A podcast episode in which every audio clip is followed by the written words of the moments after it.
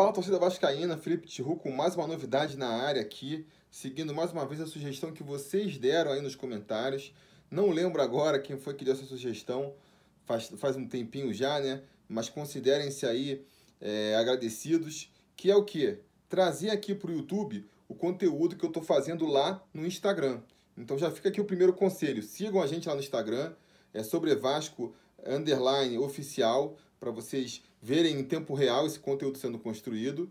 E aqui está uma compilação da, das respostas que eu dou para as perguntas que o pessoal manda lá no Instagram. Deem uma olhada aí, espero que vocês curtam.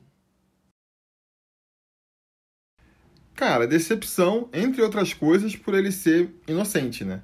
A gente já sabia que ia ter essa dificuldade da transição dele para o profissional, mas foi mal, foi mal. Mas eu ainda não perdi a esperança, não. Acho que ele pode voltar por cima. Acho que ele se perdeu justamente nessas mudanças, né? Quis mudar o time a cada jogo, faltou ali uma constância, né? Manter mais um raciocínio e seguir com ele. Dizem que é porque ele prepara de acordo com o adversário. Se for isso, claramente não funcionou.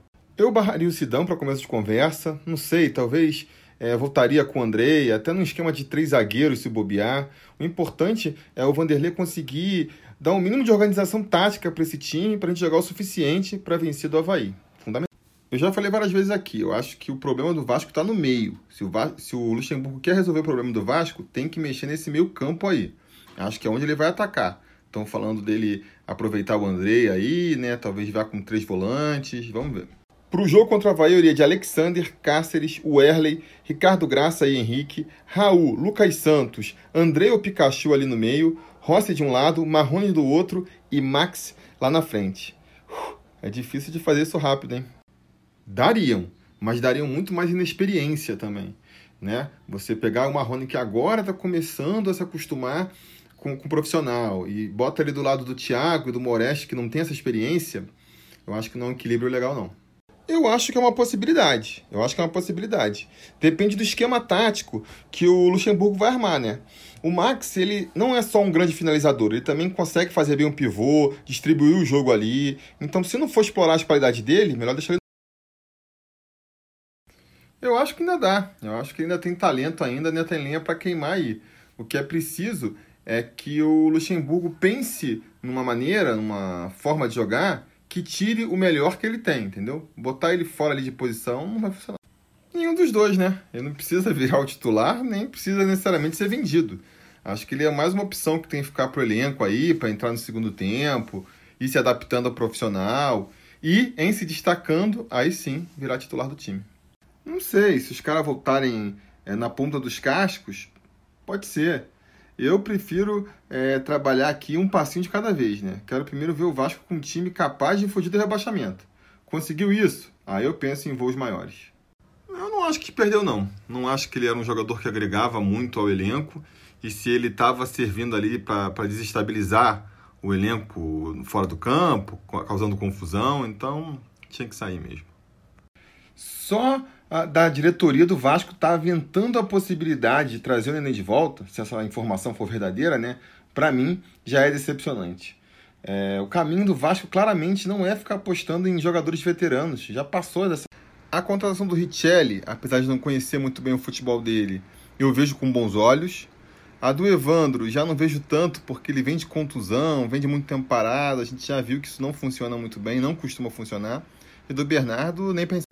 Não, cara. Claro que não. O Bernardo ele teve ali aquele vislumbre de futebol em 2011, né? Nem titular do time ele foi e depois nunca mais acertou em clube nenhum, em clube nenhum. Agora tá tendo um brilhareco lá na segunda divisão da Arábia Saudita, muito pouco. Pois é, a galera se prende num, num é, desempenho de um, um, período da história e acha que para sempre pode ser reproduzido, né? É, vale para o pessoal que não trazer o Neném agora, vale para a vinda do Luiz Fabiano e vale para o Bernardo.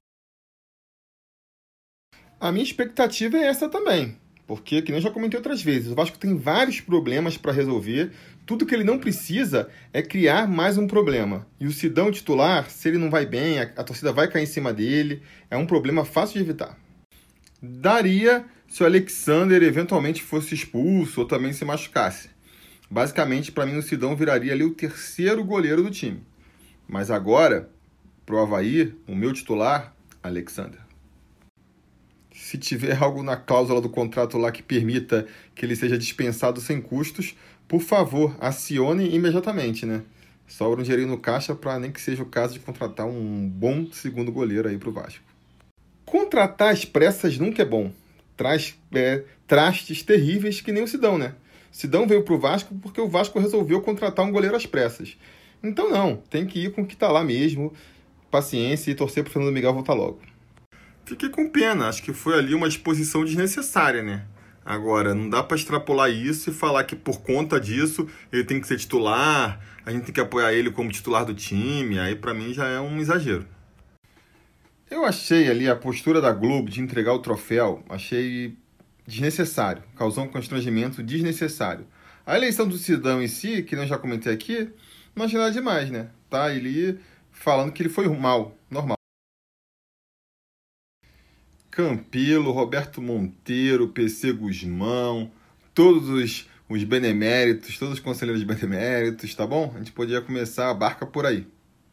Se você reparar, em condições normais, o, o, os técnicos eles trabalham com, uma, com uns 15, 16 jogadores ali, né? Os 11 titulares e mais uns 5 que costumam entrar. Mas pode se contundir, pode ficar tempo fora, então 30 tá bom. Ah, ignorando o custo da rescisão, dá para dispensar bastante gente, né? Bruno César, Henriquez, é, Bruno Silva mesmo dispensaria. E contratar, contrataria um meio campo, que nem eu sempre venho falando. O mais importante do que quem vai ser dispensado, tem vários aí nomes, é como vão ser dispensados. O Vasco precisa arrumar uma maneira de se desfazer desses jogadores sem absorver o custo, né? Se continuar pagando o salário deles, não muda nada. Muito, muito mal feito. E aí é aquela coisa, né? Não adianta. Depois de, de dada a largada, é muito complicado trocar o pneu com o carro andando. Então, assim, a gente pode fazer remendos, ajustes, mas não tem jeito. Essa temporada, nesse sentido, tá meio perdida já. É evitar o... Eu defendi a permanência do Valentim enquanto deu, né? Mas a situação ficou mesmo insustentável. Sempre falei aqui que eu acho que a principal culpa não era dele. Agora, suposto, uma vez que ele saiu, saiu, né? Não tem que voltar mais. Eu sou contra essa política. Ah, eu não dispensaria nenhum dos dois, não. Acho que são jogadores que são importantes para o elenco ainda, né? É claro, se vier uma proposta que é boa financeiramente para o Vasco, não é para segurar. Mas dispensar assim de bobeira, aí, aí eu acho que não vale a pena, não. Ah, disputa ingrata aí, mas entre os dois eu ainda prefiro o Sidão. Se sou eu para escalar, sobrou Sidão Gabriel Félix. Sidão, a titularidade é sua. Estamos falando do futebol mundial? Romário. Estamos falando do futebol do Vasco, da história do Vasco? Roberto Dinamite. O problema dessa primeira opção aí é que muitas vezes você gasta demais e nem resolve o problema, né? É o caso aí, eu trouxe Bruno César, trouxe Valdívia. O que, que isso melhorou no time? Mas eu acho que o Vasco vai mais uma vez por essa opção aí. Essa é uma disputa complicada, né? Vários concorrentes de peso aí. Mas apesar de tudo, eu boto o Eurico Miranda como o pior presidente da história do Vasco. Foi quem levou o clube pro buraco financeiramente. Foi quem criou várias práticas que agora o Campelo vem repetindo. Então, Eurico Miranda. Nunca tive, não. Mas eu trabalhei muito tempo na editora Abril. E entre as muitas coisas que eu fiz lá, eu fiz uma série de vídeos para super interessante chamado Fato Interessante, onde eu também apresentava e falava algumas curiosidades. Deve ser daí que você está imaginando. Ah, não digo em todos os jogos, né? Porque tem aqui duas filhas para cuidar agora e às vezes pode ficar complicado. Mas iria em muitas, muitas partidas eu gostaria de ir. E com frequência, e quando eu fosse, com certeza ia gravar os pós-jogos de lá mesmo. Olha, as minhas filhas têm dois anos de idade agora, né? Então elas têm mais uns 5, 6 anos aí pela frente antes de começar a entender o futebol. E se o Vasco não sair dessa draga até lá, Aí não é que elas não vão ser Vasco, não vai ter mais Vasco para elas serem. Ah, paixão não se explica, né, cara? Gosta da torcida, gosta do. É, para mim é difícil dizer. Eu cresci numa época que o Vasco era muito bom, né? Então para mim foi assim muito fácil de crescer né, torcendo pro Vasco. Então é até difícil de entender. Cara, a única coisa que eu vejo é sempre que tem uma derrota do Vasco, vem uns comentários lá de uma galera falando que vai desistir do Vasco, que vai torcer para outro time. Mas eu encaro isso mais como um desabafo ali do que uma coisa para ser levada a sério. Tem gente trocando de time mesmo? Lamentável. Foi bastante dura, sim. Foi bastante dura, né? É, jogos fora de casa muito difíceis de, de ganhar, e mesmo jogos em casa contra adversários tradicionais, Atlético Mineiro e o Corinthians, que a gente nunca consegue vencer. Então foi uma tabela difícil. Eu acho, inclusive, que quando se fazem as comparações com, com anos anteriores, que foi o pior início do Vasco no brasileiro, que foi pior do que na, nos anos de rebaixamento, muitas vezes esquecem de levar isso em consideração, né? A tabela esse ano foi muito mais complicada também. Eu não acho que os jogadores do, do Vasco estão jogando sem raça, não. Acho que empenho não é uma das coisas que estão faltando no Vasco. É mais fácil de explicar que eles estão correndo errado, que nem o próprio Max Lopes levantou aí, né? Corre errado, se cansa antes da hora. Para mim faz mais Sempre tem, sempre tem um psicológico, né? Quando as derrotas começam a se acumular, quando as vitórias não vêm, sempre rola um abatimento, uma falta de confiança natural que só vai tragando tudo mais para baixo. Nesse sentido, muitas vezes a troca de técnico ajuda. Eu acho que essa história vale sim, até certa medida, e a gente vai poder ver isso um pouco agora contra o Havaí. Porque apesar do, do, do Luxemburgo ter sido anunciado na semana passada, ele vai estrear mesmo contra o Havaí. Vamos ver se, se rola esse efeito aí.